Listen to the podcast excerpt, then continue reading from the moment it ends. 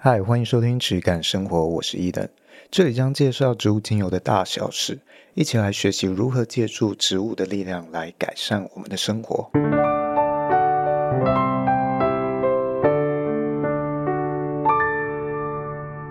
欢迎收听今天的质感生活，我是伊登，我是轩。呃，今天呢要来聊一聊有关于孕妇。他们使用精油的注意事项，那以及会在今天的后半段去教。如果你准备要生产了，其实有一种保养油是可以去制作的，叫做胚胎油的做法。啊，这个是一生只能做一次的，那可以参考看看，后面会教这个东西是什么以及怎么做。OK，那首先来聊聊怀孕的部分。不知道轩你在身边的人啊，他们怀孕或者是过往你听到的经验上，他们对于怀孕之后的一些注意事项，有没有什么很大的顾虑？因为像我自己现在开始就是在调养身体，然后有想要怀孕，就有这个计划。哦，先说一下，这跟我无关。们想做对吧？啊、哦，应该是不会。哦，先澄清。好，OK，你继续，你继续。对，然后。事主不是你就对了，然后呢，呃，因为我自己有一个蛮特别的经验，是因为我跟我弟差的岁数蛮大，我们差了十岁，所以当我妈在怀他的时候，我其实是已经有印象，而不是就是像可能你只差一两岁，所以你会不记得，所以那时候我妈的状况我都是有印象，而且看在眼里的。那我觉得第一点会是。呃，我觉得当妈妈的人其实都蛮小心的，他们会去问医生很多问题，然后也会去注意非常多事项，所以包含每一个产品的成分可不可以用在身上，会不会对胎儿胚胎有影响，这个是第一个最大宗的问题，就是他们会担心，所以进而延伸到，比如说像我可能之后怀孕了，那我想用继续使用精油的话，会不会有什么使用上的禁忌？就是这些精油会不会对胚胎有造成刺激或影响，这是第一个最关心的问题。那第二个的话，会比较像是，其实很多男性也都知道，或者是其实电视上也都有演，很多孕妇在怀孕初期很容易有孕吐的状况，就是因为。呃，身体激素的改变，所以会让他们闻到一些以往闻过的东西，可是他对那个味道非常排斥，非常有剧烈的反应，导致他会有孕吐的现象，那可能会进而影响到他的。肠胃呃可能没那么好啊，或者是会让他可能没那么想吃东西，因为他会一直想吐。那是不是有什么精油？假设有一些精油是可以使用在孕妇身上的话，那是不是有些精油它是可以去帮助他们舒缓这个孕吐的症状？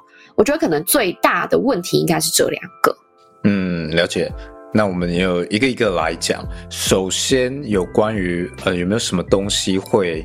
影响到胎儿，我觉得啊，如果你已经怀孕了，我会建议，呃，你用的一些盥洗用品之类的，里面尽量都不要用那种太香的哦。这个其实之前有提过蛮多次嘛。对，这个不一定是医生会建议给你的，但是这个是我自己会有顾虑的，因为本身对于这些产品它用的东西，我就是非常的呃没有认同感。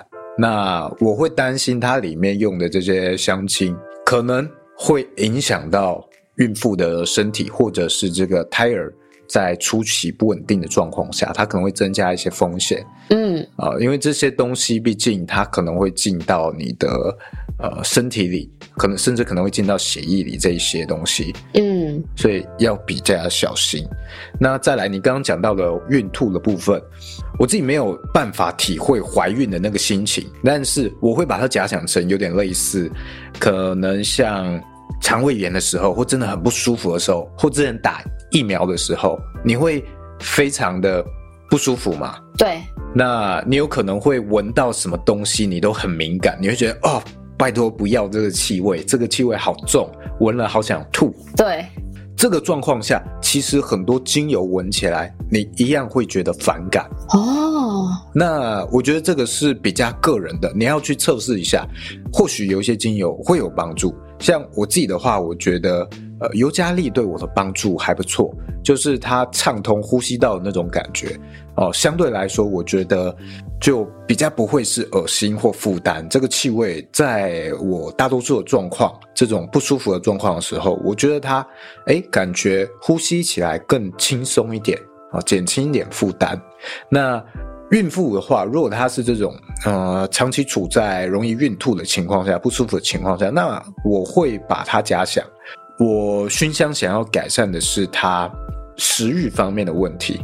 呃，什么东西你闻了之后会觉得舒服、和缓，或者是甚至能刺激你一点食欲，刺激这个你想要吃东西的欲望。诶，你觉得这个东西试了之后，诶，蛮有效的。那或许这个东西你就可以往这里去尝试。那比较要注意的是，会建议三个月以内是尽量少用。那熏香的话是还 OK，但是是不太建议用任何接精油去接触你的肌肤。嗯，哦，因为宝宝还不稳定嘛。对。那这时间有什么样的精油啊进入到你的身体里？它到底会造成什么样的风险？哦，其实那个是很不确定的，而且是很少有研究能够去了解到里面的风险。嗯，那我们普遍就会说，三个月内就不要用，甚至更保守的人会跟你讲，怀孕就都不要用。对，啊，这个也是有有人这样讲的。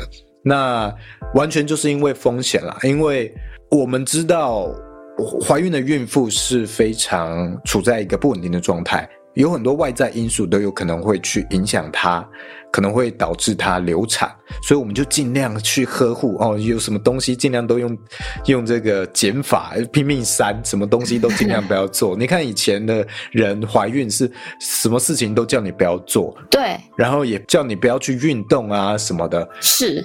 但是直到近几年才开始改变这种观念啊，因为我们讲不要去运动。这个东西其实可能没有太多的研究数据，但是大家就是一直这样子去做，因为不敢去实验嘛，怕真的出了什么事情。对啊，毕竟是一条人命诶。对啊，到底谁要去当这个实验对象呢？但是直到最近几年，哎，才比较有反转了这样一个观念，说哦，其实适当的运动也是不错的。但我觉得应该是这样讲，就是比如说医生有判断说你是在不稳定的时期的时候，他就会下很多禁令给你，比如说不可以搬重物啊，或者是不可以做运动啊，然后尽量连站着逛街啊都不要。那他就是希望你卧床，让胚胎的呃着床可以更稳定一点，然后不会受到就是肌肉收缩的影响。然后，所以这些禁令是比较像是下在初期的时候，就是可能你的胚胎医生判断比较不稳定的时候。后期就是逐渐长大成型的过程中，其实我也看到蛮多参考资料，或者是一些一些医生有出来说，你可以去做一些运动，比如说孕妇瑜伽或什么，因为这是在有助于你生产的时刻可以更肌肉有力，让你可以去处理，然后让宝宝顺产的一种。做法，所以我觉得以前会真的是古早的时期，他可能会让你躺十个月。可是你想想，然后拼命吃，对。然后因为我自己在就是在准备怀孕这个过程中，就是自己在读了很多资料，然后我就想说，我一个这么爱去外面。追赶跑跳碰的人，你叫我躺在家里十个月，我真的会生不如死哎、欸！而且那个有时候躺太久腰会很不舒服。对，所以其实前期如果真的有不稳定的状况，你这样就是照着医嘱这样做。可是后面你一定可以去问医生说，我是不是可以适度的加入一些运动啊，然后不要去影响到胎儿，而而且反而可能会帮助你在生产上更顺利的运动。医医生一定都是说可以的。对，没错，因为你看，如果你十个月你都是过着好像一个囚犯一样的生活，那你的心情一定会很抑郁。对对，这个其实就会影响到你生产的状况。是没错。对啊，所以像刚刚讲的，三个月以内是我们要很小心的。那甚至到六个月以内，我们也通常都不会建议用太多精油在肌肤上。比较保守的就会说啊，你真的要用，尽量是六个月以后就真的很稳，你甚至是你要生产前的几周，你想要助孕啊，有这样的一些配方或者是做法。你说三个月这个这件事情啊，我突然连接到一个我就是在查资料有讲有查到的事情是，这也其实跟古时候为什么很多人都说三个月以内不能讲，其实我觉得这算三个月以内不能讲，算是一个大数据，就是因为三个月以内其实胚胎的着床状况还有成型状况都非常不稳定，所以以数据统计上来说，有十五 percent 到二十 percent 的几率是会自然淘汰、自然流产，就是你的身体机能判断说，哎，这个胚胎可能在这三个月里面，它可能不适合生长在这样的环境，所以它自己会把它自己流掉。所以其实很多妈妈都会很担心说，哎，是不是她自己的问题？但是我觉得其实不用过度担心。如果真的有不幸的状况，这种状况发生，其实你就是那十五 percent 到二十 percent 的几率而已。所以当你说到三个月以内，也不要去用什么刺激性的产品，或者是甚至精油，也尽量少用在身体上的话，因为如果你不能确定精油的那个危险度对于胎儿的影响程度是多少，因为也没有人做这个研究，所以。有可能它会导致这十五 percent 到二十 percent 的几率增大，是不是这样子？就尽量我们就是三个月以内，就是真的就是能避免就避免。没错，那你要说真的是不是完全没有任何精油在这三个月以内能够提供帮助？我相信应该是有的，因为无论是在这些草药学啊什么，它其实是有一些可能可以去协助它稳定的一些传统。的配方什么的东西哦，各地的这种传统医学，但是精油领域到底什么东西才是足够多的验证数据去支持它这样做呢？就没有这样的东西。无论你要用任何一个东西，它的样本数实在都太少了，而且你又不知道今天你这个测试 OK 的这个数据，它用的那一支精油。跟你手上这一支叫同一个名字，但是它里面的成分到底差了多少，特性差了多少？诶，这种时候就变成风险，所以就会变成到底这种情况下有什么东西用了是安全的？其实我们都不知道。嗯，你要这样子去试，照着谁的建议去做，你就是参与他的人体实验计划。这个真的风险很大，你成为他的白老鼠。我们往往都会教说，哎，三个月以内，如果你去用精油，你就是很容易流产，你就是很容易这个东西进到血液里就会影响你身体，那你的宝宝可能就会流掉。嗯，哦，这个是很常听到的一个想法，但是我这里刚好就有一个反例，这其实我之前也说过，就是我妈妈当初怀我的时候，她因为是高龄产妇，她是四十二岁怀我的。那她就不想要留，因为风险很高，年纪太大了。那她那时候，我们家已经在做精油了。那个一九八几年的时候，那他那时候就突发奇想。因为大家都知道这件事情，用精油很容易流产，所以他就反其道而行，他就用精油，而且甚至他不是光用而已，他还喝精油，他就是要用最激烈的方式，想要把我流掉。嗯，哎，但是我还是还是坚强的活下来了，撑下来了。那我妈也是没什么事，但是这个真的是很不建议大家用这种方式。对，千万不要。哦，你要去流的话，你也不要用这个方式去流。对。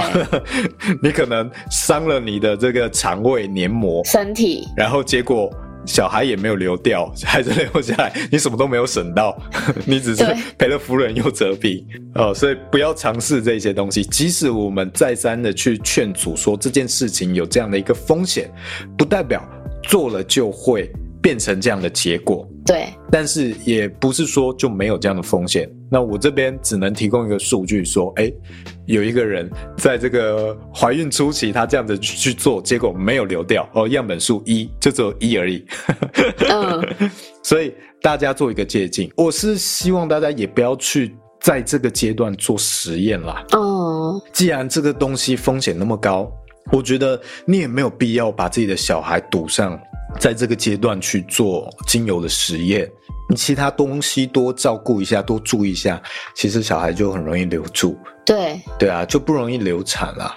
所以没有必要去冒这个风险去宣扬你对精油的爱，好不好？啊、不用用在这种地方。嗯，那怀孕孕妇使用的相关精油的数据样本数为什么会很少？哎，可以去使用的精油或禁止使用的精油数据其实都不多。如果有人有去介绍这样的东西，大家要知道，其实那个样本数也都是很少的。嗯，那你要去试，你一定要去小心，你不要把那些配方或者是效用把它视为一个圣经，尤其你其实不知道你手上的精油纯不纯哦。哦，这也是为什么我会建议尽量去减少你。你使用香气太浓郁的一些盥洗用品、保养品，嗯，因为你不知道这些原料的来源跟纯度，那它会怎么样子影响你的身体跟这一些呃小孩的状况？那我甚至我个人是不会在这段期间使用任何香水，因为我比较我算是对香水的这些原料稍微有一点了解，所以我是对于这些。原料高度不信任哦哦，所以我认为这些气味浓郁的东西是非常容易影响到我们的荷尔蒙的，那就容易产生对孕妇产生风险啊，所以不建议你在这段期间去使用香水。那即使你真的想要用，你尽量不要喷洒在你自己的身上，你可能喷洒在环境里，你用嗅吸的也许就还好。嗯，衣物上面。对对对，这样的状况也许还好一点。那如果你要使用精油的话呢，我也是建议你以熏香为主啊、呃。你留意一下通风，不要长时间哦，一个月待在床上，然后一直每天去熏香，也不要这样哦。尽量可能每天留一点那个通风的时间，不要一直毫无间断的去使用。好、哦，因为精油毕竟它虽然很微量，但还是会进入我们的血液。啊，它还是会有一点点的影响，嗯，虽然非常的细微，但是还是要留意这方面的风险。啊，我们尽量刚刚讲的，尽量不要去使用在肌肤上，啊，那也尽量用熏香的方式，以及配方的部分，可以从调整自己的食欲与睡眠的状况为主。调整睡眠状况跟食欲这两个，食欲就看哪一个气味能够刺激你的食欲，或者是减缓你这一种的恶心感，一个一个去试，你试到一个觉得有效的，去试试看。但是不是以中医上来说啊，就是因为有些植物它可能会有一些，比如说我有看过一个说法是，它可能会有一些通经的作用。就是帮助你经起来，那就是加强收缩的作用。那这种这种类型的植物，我们就尽量少用，对不对？我觉得熏香的话是还好。那你如果到了可能六个月之后开始想要用精油搭配基础油做按摩的话，嗯，呃，虽然我不没有很建议，但你真的要用的话，我会建议你避开这种刺激性高的精油。例如像什么？哦、呃，像是肉桂。这个就很刺激。那还有像哦，以成分分析来讲，会说呃，柠檬醛这种的成分是对于胚胎很不好的。他说有可能会增加婴儿畸形的几率，所以哦，那注意柠檬醛这个含量，如果这个精油的这种成分含量比较高，那你就先避开啊。例如像是香茅之类的东西，然后你就避开。嗯。这个我觉得是成分分析它比较有参考价值的一个地地方哦，就是当这个某一个特定成分，我们去研究可能有什么风险的时候，我们可以去放大这个风险的可能，去避开。嗯，我们不用一定要去。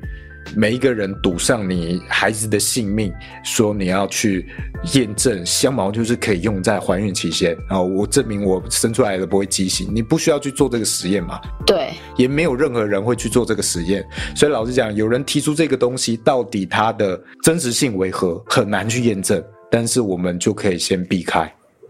嗯，好，搞不好这个到最后每一个精油都跟你说可能会畸形，可能会怎样，可能会怎样。对，你最后什么都不能用，呵 呵也是有可能的啊，因为我们每一个精油里面有那么多种的成分。嗯，那怎样的成分算是浓到足以有害，其实都很难讲。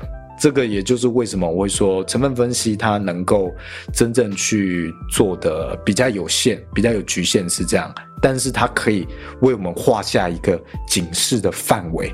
啊，我们就可以事先避开。OK，这个是其中一点。那再来食欲的部分，我们能解决了，那就代表我们的营养、营养运化会能够有一个比较稳定的状态。如果我们都孕吐的关系不吃啊，没有营养来源，那那个可能会影响到你身体的一个稳定性，是跟身体的状态。所以饮食食欲这个，我觉得是一定要顾好的，大家要注意哦。有了这个食欲，那你就有稳定的营养来源，可以去滋养你的小孩。嗯，再来就是睡眠，睡眠也是另一大。重要需要去顾及的，如果你睡眠状态不好的话，那一定你的身体状态就会降低。所以熏香扩香上面，你看哪一种的精油熏香扩香是比较能够协助你去稳定，呃，你的睡眠品质的，或提高你的睡眠品质的，那就可以去试试看。例如比较常听到的薰衣草啊，或柑橘类的，诶，你就可以去熏香试试看，对你是不是有多一点的帮助？再来呢，我们尽量。少用精油嘛，那因为我们不知道它的风险，但是我们可以多用好的植物油啊，这种冷压植物油，因为冷压植物油里面一样也是有很多的这个营养成分。那它除了可以滋润我们的肌肤之外，啊，它也可以从皮肤上去吸收营养。那你用好几种不同的好的冷压植物油，诶，那你就吸收了各种油它里面不同的营养素哦哦哦，这个是一种方式。那因为这样会让我想到一个问题，是因为胎儿的生长其实蛮快的，就是他每一周的状态都变化蛮大的。那孕妇的肚子很容易这个礼拜就比上个礼拜大很多，所以会随之而来的。问题就是它可能会有妊娠纹，那是不是有哪一种冷压植物油，它可以去延缓它的呃妊娠纹的产生呢？呃，是的确有一些基础油有讲到类似哦，你可以去抚平皱纹啊，对于这些修复有帮助，像是玫瑰果油就有人会提到有这样的效用，嗯，但是。我认为任何的疗效去讲到去除皱纹，我都觉得稍微有点夸大。它可能是非常微量的帮助，但如果你想要去尝试的话，还是可以试试看。像是玫瑰果油这种油非常贵嘛，可能是舍不得去用，那你可以去混在其他比较便宜一点，但是也是很好的油，例如橄榄油。哦，它可能像我们之前介绍的，你从一公升或一公斤一千块以上去挑，嗯，那就有很多很好的选择，嗯。但如果你要挑到玫瑰果油的话，一公斤一千块你是绝对买不到的，两千块也买不到，三千块也买不到，所以玫瑰果油很贵。那这种情况下。呃，你就可以把这个玫瑰果油啊混个十 percent、二十 percent 在你这个主要用油，可能橄榄油上面哦。OK，那这个东西它可能就多带了一点这个效果。那你可以偶尔换着用，然后下一次用这个南瓜籽油，再下一次可能这个小麦胚芽油，这样子去换。好，这样子你就可以去替换里面的营养素的比例。嗯，那像我妈妈，我记得没错，她用的应该是橄榄油。好，那时候我们就有在进橄榄油。她那时候很常会拿这些油来按摩肚子，哦，甚至会让我姐姐帮忙，哦，抹那个橄榄油在手上，然后涂在我的肚子上做按摩，所以这个是可以参考的一个方式。那再来介绍一下胚胎油这种东西，之前应该有一些老听众有听过，我出生的时候，我的胚胎被我爸爸做成了油，嗯，啊，这个就是我讲的胚胎油。这个东西简单来说是把你出生时候的胚胎留下来，然后去浸泡基础油，好，先做一些处理，然后浸泡成基础油，密封起来。那这个东西未来你用在你的配方油里面，好，或用在你的直系亲属里面，它是一个连结性很强。我认为它的修复啊或渗透任何作用上，它都是一个蛮明显。有卓越效果的一种基础油的一个配方哦，那一生就只有做一次的机会而已，所以我会建议，如果你有这个余裕的话，可以参考看看。诶，所以它比较像，它会像是类似像脐带血这样的东西吗？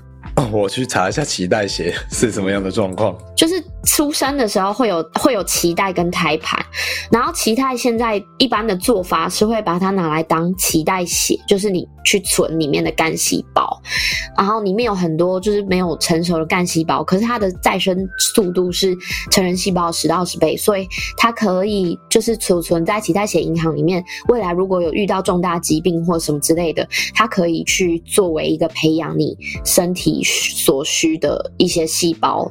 的母体这样子，就是可以救自己啦。对，其实它的概念有一点类似，因为胚胎是孕育我们生命最原始的一个状态，跟一个非常完美孕育生命的环境。是，所以它里面有非常多去滋养一个生命应该要有的元素。那我们是不是类似的概念，都是想要把当初这一个环境？啊，或这个里面用到的元素，我们把它保留到未来。哦，我们真的有需要的时候，我希望它可以去滋养我们的身体，哦，或者去修复、弥补一些我们的受到的伤害啊之类或缺少的部分。嗯，哦，好像是向自己的母船母体去求援一样，去拿取一些资源滋养我们。嗯，其实有一点像这样的概念。这个东西呢，我爸为什么会做这个尝试？就是这个中药材里面有一种东西叫做紫河车。紫河车。这个东西就是指人类的胎盘，过去是有会被用在中药材里面，他们会认为是有益养血、补肾益精的效用。哦，啊，那那后来是这件东西，呃，服用人类的胎盘，在很多的文化里面存在很多的争议，所以就开始被禁止了。对，因为你会怕会有一种。呃，售出啊，或者是市场的一种状况，嗯，后来就道德上被禁止了。那我爸当初是了解到这些东西的概念之后，他就用这个东西去延伸啊，去拿我的胚胎泡成了油。那这个东西怎么做呢？我就来介绍一下。首先，你要先去了解你要去生产的这个医院，他愿不愿意让你留胎盘？对，哦，很多医院是不愿意的，所以你要去问一下，去找一下。对，因为在法律上面，其实胎盘或者是脐带出生的时候，它属于医疗废弃物，那医疗废弃物就是要另外处理。那有些医院它不会给你。对，没错，这个可能要问一些私立医院为主的。哦，比较有机会可以去问到愿意去把这个胚胎保留给你的医院。OK，那我再讲怎么做。这个做法呢，首先我们有两个阶段，一个阶段是你在产房，你胚胎拿到之后，你要去做清洗。第一阶段，你好像要去洗那个洗你买回来的一些。内脏类的东西，你要去洗净。你想象说你要去清理大肠之类的，好了，oh. 你要先把那个东西洗干净，嗯，然后你要能够让它妥善保存到你回到家，仍然在一个非常好的状态，不会腐败。所以，一个是在产房隔壁，你要有清洗跟保存的设备。再来就是你回到家之后，有要去处理它，大致上去风干它跟浸泡它的一些设备，好，就是这两个区块，产房旁边跟家里两块。所以我们要准备什么东西呢？你首先要准备一个比较大的深色玻璃瓶，啊，通常你可以买紫金瓶的话，那当然是最好。那再来琥珀色的瓶子也 OK，就是这种深色的，至少它光线的遮光率比较高。那这种在台北的候车站太原路都可以买到。那准备这个一到一点五公升的琥珀色深色玻璃瓶。那再来买米酒，哈，六到八公升，尽量买好一点的米酒，不要买那种杂牌的，食用级的。OK，再来还要准备冰块跟不锈钢的脸盆。一个，最好大一点的公升数，最好在两公升以上。这几个东西就是你在产房隔壁你要备好的。当拿到胚胎之后，你就要在产房外面、产房隔壁，你在不锈钢盆里面去将这个胎盘用米酒洗干净、清理干净，把这些杂杂质啊跟易腐败的这些一些筋膜把它去除掉。保留主体。洗干净之后，就快速用这个冰块盖住，暂时保存，或者是你有一个保冷箱，也可以把它保存起来。然后在最快的时间内去把它带回家。然后呢，用夹子去把拍弹夹在衣架上面。啊，你我们要准备去把它晾干。哦，要大致上去风干它。那我们要对它做杀菌的动作嘛？光是刚刚这个米酒可能还不够。我们要怎么做呢？我们可以准准备一个精油扩香仪啊，或者是震荡器、冷香仪，怎么叫都好，就是无水的精油熏香器。你准备一个，再准备一个电风扇。我们这个震荡器或者是赏香仪里面，我们要放一些有助于杀菌、杀菌效果比较强的精油，用这个喷雾去把它喷出来之后，用电风扇把这些精油吹到这个。胎盘上面，在风干的胎盘上面，好，这样子你就不会直接接触到，但同时又能把这些小分子啊去附着到这个胎盘上。这个过程要大概十二到二十四个小时。当初我爸是用台湾快木精油、玫瑰精油跟呃碎甘松精油这三个精油，那你可以依照你的喜好跟你自己的想要的或者喜欢的精油，你去做一些调整。嗯，好，或者你觉得哎哪一个精油比较好，你也可以去做调整。哦，这边讲错了，这边更正一下，是台湾快木精油、茶树精油跟柠檬精油啊。所以如果你有其他手上的精油，你觉得杀菌效果也不错，你也可以去更换、替换。嗯，那在这个精油里呃的喷射的器具里面去喷出这个气味之后，用电风扇把这些小分子吹到胎盘上面。半天到一天，大致上风干之后，就准备放入这个玻璃瓶之中，然后再来这个玻璃瓶里面呢，我们要预先放好它的浸泡油啊，因为只有胎盘是不够的嘛，它不会自己出油变成一瓶的油啊，所以它其实是一种浸泡油。嗯，那要用什么油来浸泡呢？要用荷荷巴油，因为只有荷荷巴油。我们芳疗里面用的这些油里面，只有荷荷巴油，它是算是一种蜡型的油，哦，它是比较适合用来保存这些东西的。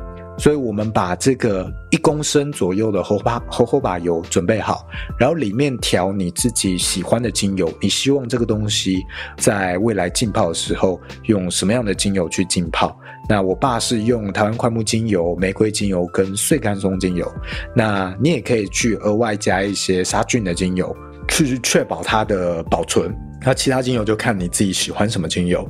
OK，那这些精油呢，跟荷荷巴油预先放在这个瓶器里面，深色的这个玻璃瓶器里面，然后把它们摇晃均匀。再来，我们就把这个已经风干差不多的这个胎盘啊放进去。